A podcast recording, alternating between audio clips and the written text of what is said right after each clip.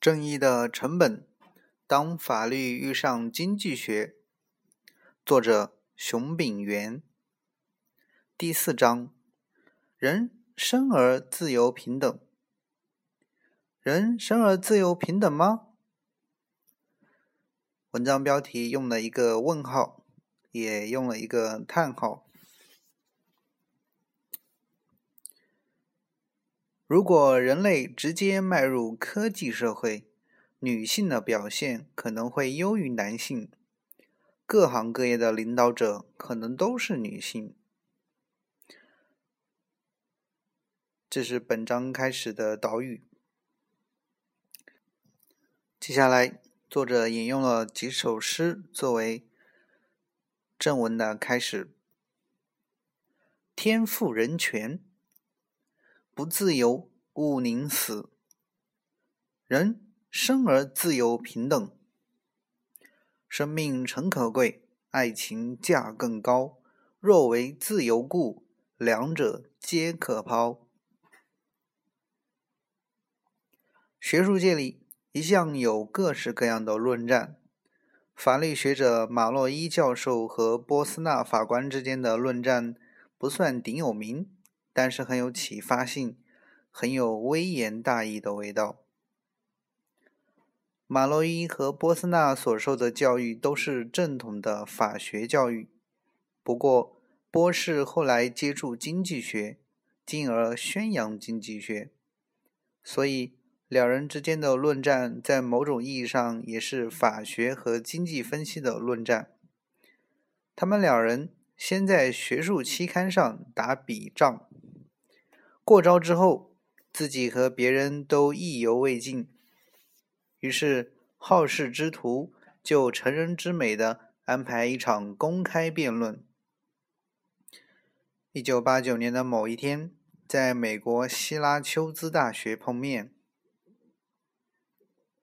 当晚，两人唇枪舌剑的内容后来编成一本书，名为。亚当·斯密和法律经济学的哲学思辨，两人口才、文采都好，也都留下一些画龙点睛的美言佳句。马洛伊主张，在任何情形下，奴隶制度都是可憎的制度，毫不可取。而且，他表示：“我不能苟同波斯纳法官所赞成的理论。”对于那些不明确反对他立场的学者，我也不能苟同。这句话的前半段是针对事，后半段是针对人，而且有点火药味儿。相对的，波斯纳则是做了很生动的譬喻。他说，在自然状态下，我们只不过是比较文明的猴子。晃来晃去，彼此相以食块。生活在群居社会里的奴隶，要胜过生活在原始状态的自由人。当奴隶制度取代了对战俘的屠杀，这可是道德上的进化。两段话都掷地有声，可是，到底谁的观念比较有说服力呢？也许由这两段短语中不容易看出端倪，要分出秋毫，需要更仔细的论证。下一节标题：法学论述之一。两千年秋天起，我利用休假一年的时间。到英国牛津大学访问研究，牛津法学院赫赫有名，是西方法学重镇之一。我旁听了很多法学院的课，有一门是财产权专题，教授是哈里斯博士，一位令人肃然起敬的盲人学者。他写了好几本书，我仔细读过其中两本，一本是。财产和正义这本书主要分成前后两部分。前半部分论述、论证、阐释财产的概念，后半部分则是阐扬合理、合于正义的财产权结构。财产权当然是权利的一种，要由正义的理念过渡到财产权的结构，显然需要有适当的连结。这个关键就出现在第十章。在这一章里，哈里斯明确列出他认为合于正义的三个基本条件。他认为，一个正常的社会。或任何一个通情达理的公民会接受这三个条件，因此，符合这个条件，财产权的结构就是合于正义。第一，承认自然的平等；第二，接受选择自主的价值；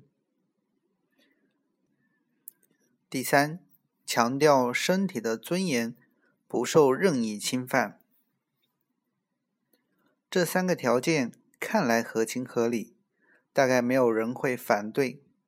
但是重点在于，他所建构的理论不是以真实世界为基础，而是诉之于读者理念上的支持。真实世界是实然，是已经出现的事实。理念是应然，往往只是某些人脑海里的设想。应然和实然的差别非常重要，下面还会再做澄清。下一节，法学论述之二，在法学界，德沃金教授被誉为是当代最重要的法理学学者。他原先在美国纽约大学任教，后来被重金礼聘担任牛津大学法理学讲座的讲座教授。牛津法学院里设有好几个讲座，但是法理学讲座是其中最重要的讲座，是代表整个牛津法学院的龙头。后来，美国纽约大学。在以更优渥的条件，请他风风光光的衣锦荣归。他论述不坠，而且笔下的法学论著有好几本，又叫好又叫座，因此他的版税收入可观。据说他在美国麻州外的度假名胜玛莎芬亚岛上都有别墅。说他是法学界的超级巨星，大概并不为过。依我个人浅见，德沃金的口才比文笔好。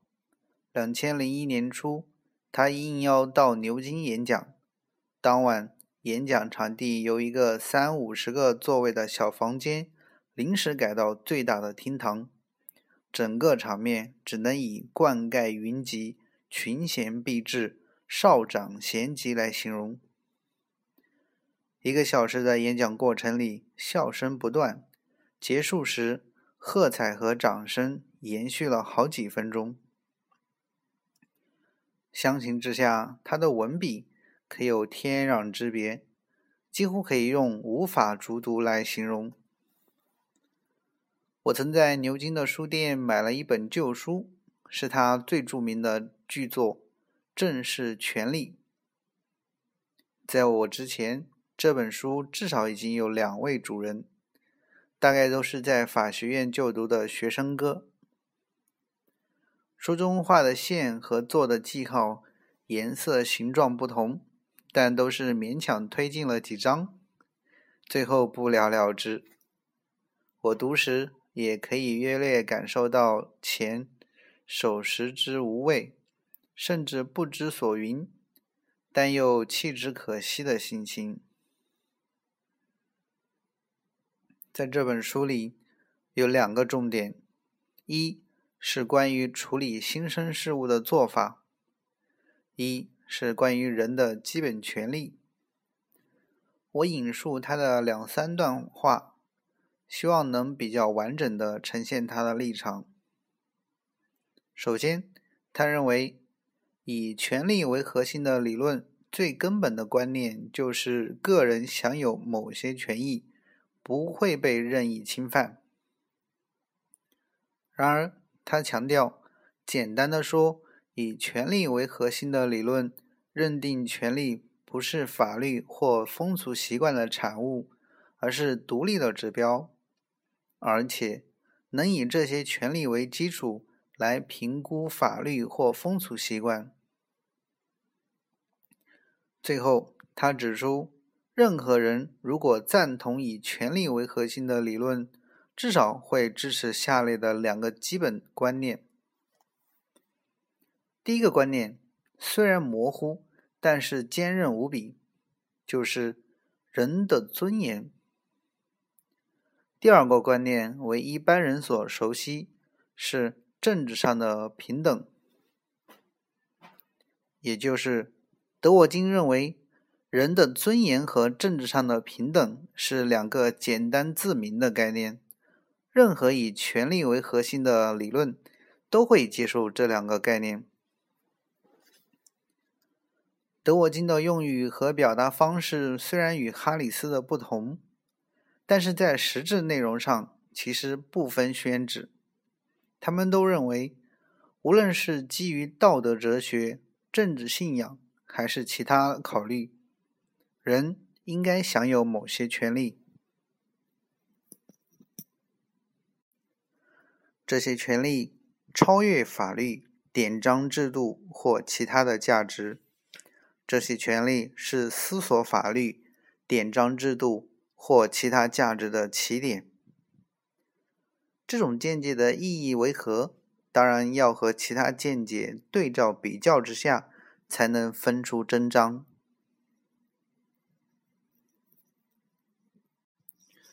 接下来这一节，标题是“经济分析之一”。和法律学者的论述相比，经济学者对权利这个概念。也有许许多多的探讨。我认为最生动的描述之一是出自戏剧理论大师宾莫尔教授的笔下。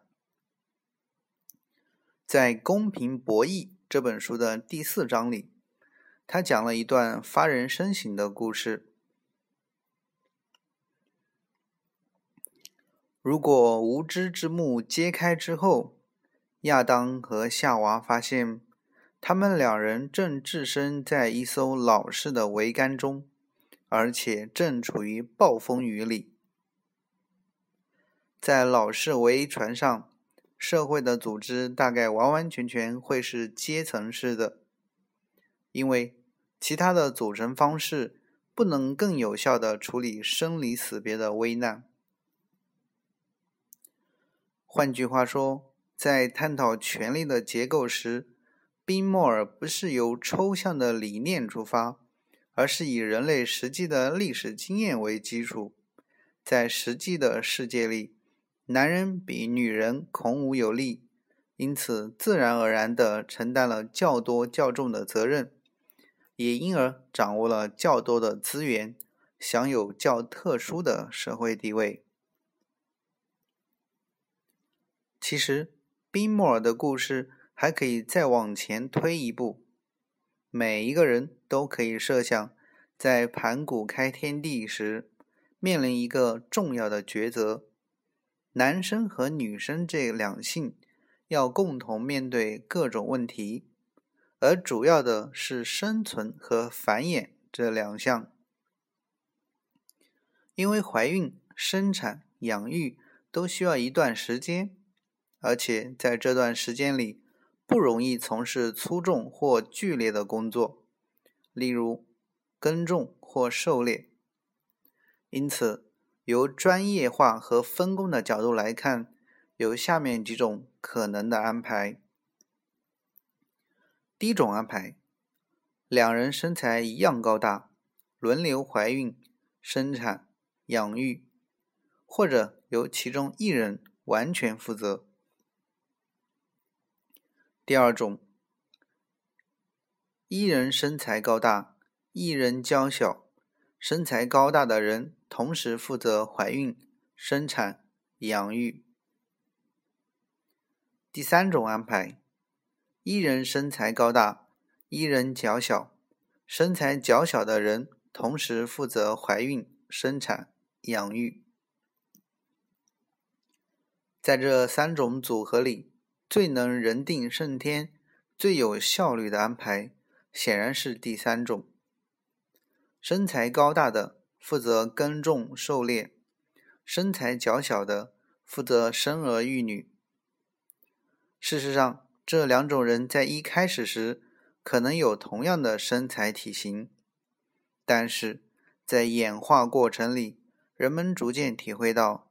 负责生儿育女的可以有较小的身躯，只需要耗用比较少的食物；负责耕种狩猎的最好有比较魁梧的身躯，可以多花气力，多收获一些。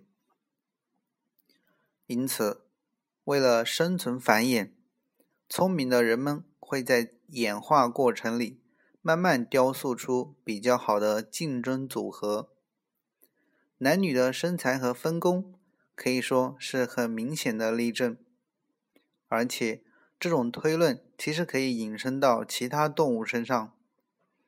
因为怀孕、生产、养育所需要的时间较长，所以人的两性之间在身材和分工上会有差别待遇。相对的，如果怀孕、生产、养育所需要的时间不是很长，两性之间的身材和分工就未必有很明显的差别。我曾提出这个问题，向一位在台北动物园服务的专家请教，他四平八稳地答道：“我的这个假说不完全违背他所了解的动物世界。男女有别的观念，可以借下面这个故事。”做进一步的申论。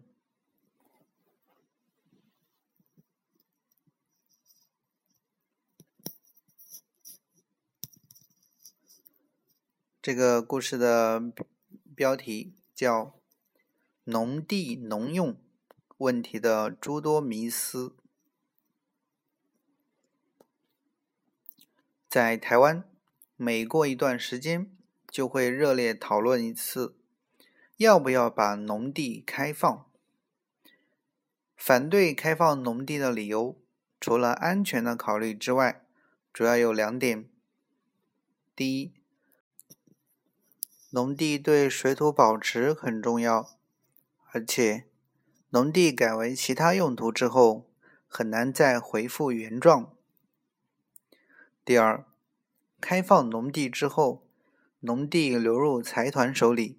财团坐收暴利，贫富差距扩大。在女性主义的论述里，常会出现“父权社会”这个字眼。因为是父权社会，所以无论在工作待遇或升迁上，女性所受的差别待遇触目可见。要扭转这种历史性的错误。女性主义论者显然还有漫长的一段路要走。不过，女性主义的论述也提供了一个有趣的参考点：如果没有历史，人类直接迈入科技社会，那么女性的地位会比较低吗？在科技社会里，对信息的处理。需要细心、耐心、敏感度高，而不见得需要庞大的身躯和原始的体力。因此，根据这些特质，如果一开始就是科技社会，女性的表现可能会优于男性。各行各业的领导者可能都是女性，男性可能只是居于从属、受支配的地位。在那种情况下，男性主义的论述可能有同样的委屈和哀怨。父权社会和母权社会的差别很可能就在于历史经验，因为在人类历史上，力量是重要的影响因素。所以现在是父权社会，而不是母权社会。因此，不同的历史经验会让社会走上不同的发展轨迹，在不同的时空、时间空间上，会驻足在不同的结晶点上。不过，这也提醒我们，无需过分的被历史经验所束缚。因为还有其他诸多的历史轨迹可以思索和尝试。农地农用的问题显然也和历史经验有关。如果一开始就是科技社会，我们大概不会有大量的农田，有一部分的农田会成为联电、华硕等公司的工厂和研究室。其他的农田会成为房舍、道路、花园、购物中心、休闲设施等等。稻米可以进口，就像玉米、面粉、塑料鞋、外劳可以进口一样。坚持要自己种田，就像坚持要自己的子弟当佣仆一样。根据农地农用的逻辑，农人当然要耕田。可是，这种逻辑的前提不一定成立。坚持那些土地一定要当农地，就像坚持施正荣和张忠谋一定要当农人一样。同样一公顷的地作为农田，一年所生产稻米的附加值价值大概不超过新台币二十万。作为联电、宏基的工厂。产品的附加价值很可能达到数亿新台币。同样的，张忠谋和施正荣作为农人耕田一年所创造的附加价值，农地有水土保持的功能，这个论点有一点道理，不多就是了。土地不作为农地，而作为工厂、花园、道路等等，一样有水土保持的功能，只是程度不同而已。水土保持是问题，而不应是借口。何况农田大部分是在平地，而不是在山地。在开放农地的问题上，水土保持的问题并不是重要的关键。开放农地之后，农地确实会流入财团的手里，贫富差距也确实可能扩大。不过，这两种自然而然的结果是好事，而不是坏事。首先，财团愿意付高价收购农地，是因为可以做进一步的利用，以追求利润。就是因为。财团唯利是图，所以能更有效的利用农地。土地流入财团的手里，就像经营电信事业的权利由中华电信流入财团手里一样。因为竞争，所以效率会提高，最后获利的还是广大的消费者。所得分配的问题也是一样。财团大股东的财产当然会增加，而且会远远超过一般的井市井小民薪水增加的幅度。但是每一个人都可以问自己几个问题：因为张忠谋和施正荣这些人，社会的所得分配变得比较不均、不平均，贫富差距扩大，因此。你希望有张忠谋和施正荣，还是希望没有张忠谋和施正荣呢？还有，在均贫和不均富之间，你会选怎么选择呢？由这个问题上，也许可以得到一点启示：土地不一定要当农地，张忠谋和施正荣最好不要当农夫。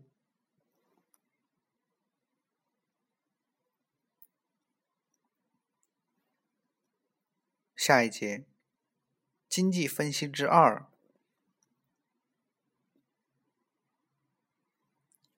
波斯纳在哈佛法学院就读时的成绩优异，毕业后先到加州的斯坦福大学任教，然后他接触了一些芝加哥学派的经济学者，感受到经济思维的趣味。